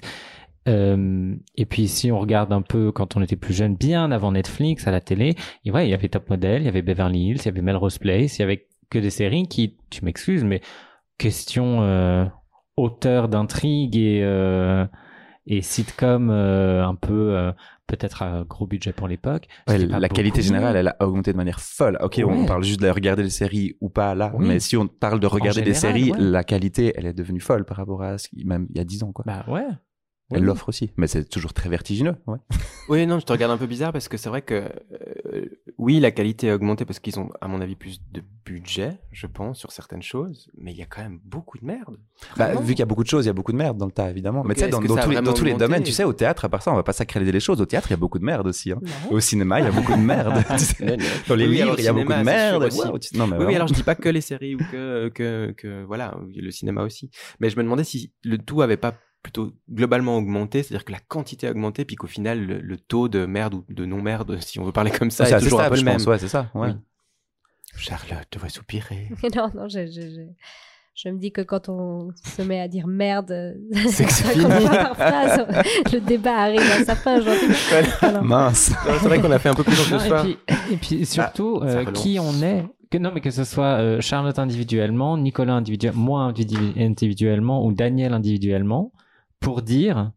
Alors ça c'est une merde, ça c'en est pas, ça c'est valable. ça, Mais ça alors attends, c'est pas ce que j'ai dit. Mais- J'ai dit c'est construit d'une façon publicitaire. Mais et toi, tu l'as regardé en entier? Oui, bah, bah, presque. Je suis presque c'est à la la fin. qui ouais. Mais en fait, c'est ça que je trouve aussi intéressant, c'est que tu le regardes en te disant c'est nul, c'est nul, c'est nul, mais c'est bien fait. Bah, en fait, oui, c'est ça. C'est que j'ai honte de voir ça, mais je regarde parce que ça me, ça me, tu sais, vide complètement. Parce que tu suis un truc. Mais t'es lucide sur le truc en fait quand oui, même. je pense que vois. je suis lucide sur le truc, mais du coup, ça me permet de, ouais, ouais, je regarde un truc sans trop d'émotion, un peu plat comme ça, et ça me fait du bien malgré tout, tu vois. Mm. Mais ça m'apprend rien. Et c'est là où des fois, je, je pense, et ce que je dis là, c'est que je pense que tu peux avoir des moments où t'as pas envie d'apprendre, puis que tu veux juste te détendre, voilà, et puis il y a d'autres moments où tu dois regarder d'autres choses. Je dis juste qu'il faut mixer ça. Dans ces cas-là, il faut dormir, comme a dit Charles. Oui. Il faut aller dormir. Non mais vous comprenez ce que je veux dire, c'est qu'il faut, à mon avis, avoir deux ces deux choses-là. C'est Oui. qu'on peut pas une ou l'autre. Mhm. Enfin, je pense. Apparemment, toi, tu, tu n'as que le. Non, mais le effectivement, peu. moi, non, non, mais moi, je parlais vraiment du médium euh, série et cinéma. J'ai de la peine à l'utiliser comme, euh, comme exutoire. peu, ouais, ça. mais comme un truc de malbouffe, quoi. Oui, oui, tout à fait. Je comprends. Merci pour cette. Ouais, je suis content d'avoir débattu avec vous. Non, mais c'était Ça bien. presque Ça, fâché les ça gens, c'est devait arriver, oui. Mm. Hein, hein, Bastien Tu m'en Ah veux? mais non, non, pas du tout. Je suis pas pas du tout fâché. Je trouve ça hyper intéressant, au contraire. Oui, on en reparlera alors, du coup. En privé. Voilà. On arrive à la fin de cette émission, on est un peu fatigué, je dois vous avouer, parce que ça fait vraiment longtemps qu'on discute, mais quand même, vous avez fait des recommandations pour aujourd'hui, n'est-ce pas? Qui veut commencer? Ouh là Ah, là. moi, comme c'est des choses qui fâchent, je continue avec Encore une série. Netflix. Vas-y, Bastien. Ah, vrai. oui. Ah. Euh, Planqueur. Est-ce que quelqu'un en a entendu parler? Du tout. Nope. Non. Alors, euh, c'est un jeu de mots évidemment sur euh, cœur, cul, plan cul, etc. Euh, en fait, au lieu de l'intrigue est assez euh, simple au départ. Euh, une femme à Paris qui a de la peine à se remettre de sa précédente relation. Son ex est remis avec quelqu'un, donc elle est toute déprimée, etc. Et ses deux meilleures copines euh, décident de lui, de lui organiser non pas un plan cul, mais un plan cœur. Donc, c'est-à-dire que elles font appel à un professionnel qui est euh, très, de manière très glamour euh, appelé le pute. Et déjà rien que ça, moi, ça m'a fait rire. Euh, et en fait, voilà, ce plan cul euh, bah, devient un plan cœur en fait. Et il y a un peu des intrigues, etc. C'est pas que ça vole très haut, mais ça pose plein de questions sur le plan cul, euh, le sexe, l'amour, les relations, euh, le groupe d'amis, euh, etc. J'ai trouvé ça assez déjà divertissant, drôle, et, et somme toute, ça, se- ça amène deux, trois questions sur tes relations privées, amicales, etc., familiales, et j'ai trouvé ça assez intéressant. Et c'est Voilà. français ou c'est C'est français, c'est français. ouais. Et il y a deux saisons. Euh, la deuxième est sortie en janvier, je crois. Euh, Il y a six épisodes dans chaque saison. Ça prend pas beaucoup de temps et c'est assez sympa. Ok, merci Bastien. Qui suit Daniel? Euh, si vous voulez, ouais. Euh, moi, j'ai euh, comme recommandation, pour rester un petit peu dans le thème, pas charge mentale, mais si vous êtes en train de vous battre avec votre copain, votre copine au sujet de la charge mentale, et que les enfants ne doivent pas entendre ça, vous pouvez leur offrir ou leur donner une fabrique à histoire. La fabrique à histoire, c'est un petit objet que ma fille a depuis deux ans maintenant et dont elle se sépare quasiment jamais. Et c'est hyper cool. On parlait de surconsommation des écrans ou des séries. Bah, c'est comment redonner aux enfants l'envie d'écouter des histoires. Vous savez, ces trucs qu'on mettait à l'époque, la cassette, et puis on écoutait Ouais. les contes ou le, ou le vinyle et tout ça, même pour les, ceux qui en avaient encore dans leur maison. Bah là, en fait, c'est un petit objet super ergonomique, super bien foutu, on va dire, au niveau euh, design, euh, d'une couleur un peu euh, bleu clair, comme ça, avec deux, trois boutons jaunes. C'est l'enfant lui-même qui manipule. Et en fait, le principe de base, c'est que euh, tu charges dessus des histoires, mais qui sont des packs d'histoires à choix multiples, un petit peu dont vous êtes le héros ou l'héroïne. C'est-à-dire que l'enfant choisit au début son histoire, par exemple, euh, il y a un truc qui s'appelle le pays des loups.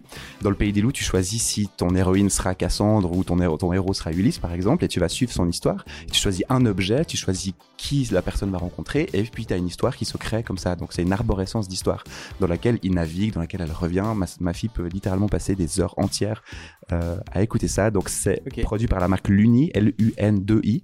Euh, ça s'appelle Ma Fabrique à Histoire. C'est vraiment, vraiment super chouette.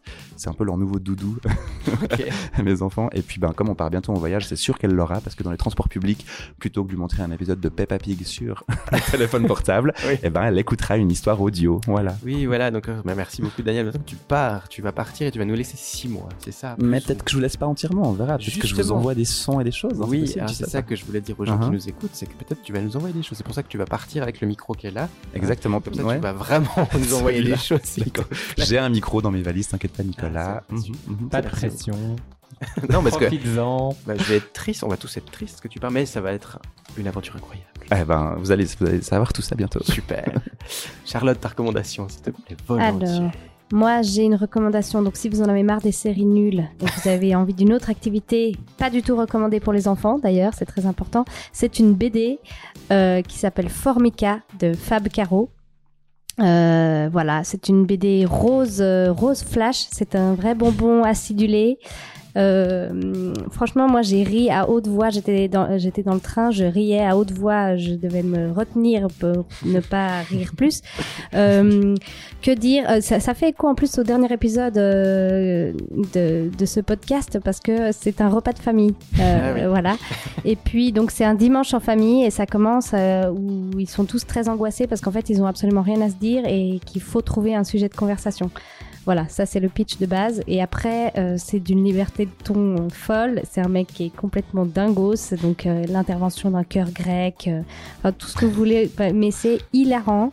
Les dessins sont super et vraiment c'est de l'absurde mais un bijou quoi. Voilà. Ok, super. Merci beaucoup pour cette recommandation. Moi, je vous parle d'un film, je ne sais pas si vous avez entendu parler de Dark Waters, avec un S. Parce que Dark Waters, c'était un film, je crois, d'horreur, je sais plus, mais Dark Waters, c'est autre chose. Donc ça, c'est un film, justement, que quand on me l'a proposé, je me suis dit, tiens, ouais, bon, ça, je vais devoir réfléchir, ça va être difficile pour faire avec quoi ma. Oui, mais parce que je me dis ça des fois. Et en fait, ben, bien sûr, quand j'étais devant, je dis, ah, purée, il faudrait que tout le monde sache ça. À votre avis, qu'est-ce qu'on a euh, dans le sang depuis des années et des années qui ne part pas? Est-ce que ça vous évoque un truc? Non, pas vraiment. Du plomb alors c'est pas loin de ça, mais attends, il faut que je retrouve euh, le, le truc. Ça s'appelle du PFOA, donc de l'acide perfluoroctanoïque, hein, n'est-ce pas? Et c'est la matière qui est utilisée pour, euh, entre autres, euh, attacher le téflon au poil. Mhm. Quel enfer à manger. Et du coup, il y a un film qui sort là-dessus. C'est un film de Todd Haynes avec euh, Mark Ruffalo. T'en as entendu parler, Bastien C'est ça que tu dis oui. Oui, oui, oui, oui. oui. Et du coup, bah, c'est l'histoire d'un avocat qui s'appelle Robert Bilotte, qui a été un avocat spécialisé dans la défense des industries chimiques, jusqu'au jour où sa grand-mère lui demande d'aller chez le paysan du coin, où lui, il avait grandi dans son enfance, pour dire, ah, regarde, il y a cette zone qui a empoisonné, le gars a perdu toutes ses vaches, c'est une cata, c'est une horreur, toute la ville est malade, comme euh, vraiment ah, malade avec des cancers, ce genre de choses. Et lui, il va enquêter, enquêter pendant des années et des années là-dessus, il va se rendre compte qu'effectivement, l'entreprise Dupont, qui produit donc euh, ce- cette histoire de Teflon, euh, a tout enfui là-bas, que les gens qui travaillaient à l'usine étaient malades comme des chiens, qu'ils ont fait des bébés déformés, c'est une horreur ce truc. Et en fait, et je m'excuse, il faut le savoir, c'est vraiment important, euh, cette matière a été interdite outre-Atlantique et en Suisse, le règlement de l'Union Européenne prohibera la vente et la fabrication que dès juin 2020 de cette année. Donc on qu'il encore n'y a pas de normes ISO Non. encore super établies. Il n'y a pas de normes ISO. Hein, Un petit chose. clin d'œil vers Bastien. Donc c'est actuellement en train de nous bouffer de l'intérieur et c'est pas quelque chose qu'on peut euh, ben, du coup euh, digérer, ingérer puis faire voilà ressortir notre corps. Donc si vous voulez en savoir plus là-dessus, allez voir ce film. Il sort le, enfin il est sorti le 26 février en salle. C'est absolument incroyable là. Wow. À regarder. Voilà. Bon, Donc un pour- genre d'Erin Brockovich mais sans Julia Roberts. Oui, c'est ça. On a tous Exactement. pensé à ça. On arrive au bout de cette, cette émission. Merci beaucoup. Je pensais qu'on allait plus se disputer, mais ça a été plutôt pas mal, quoi. Donc quand même, vous êtes Je me comment suis vous vous sentez? restreint, Nicolas, je me suis restreint. Tu vas me taper maintenant, c'est ça? Non mais cela dit, moi j'ai souvent une colère à retardement, donc euh, c'est- peut-être je vais m'énerver toute seule ou alors euh, Ou dans le prochain numéro ma collègue va, va prendre, euh, voilà, ou dans le prochain numéro. Non, on va débriefer. Ce malheureux passant dans la rue. Exactement. Bon, merci à tous encore une fois pour euh, cet épisode un peu spécial. Merci à Alexandrine euh, qui nous a accompagnés euh, pendant une bonne partie de l'émission. Euh, on se retrouve la prochaine fois avec Daniel en voyage, n'est-ce pas? Who knows? Who knows? Bonne soirée et bonne semaine. Bon mois. À bientôt. Ciao. bientôt.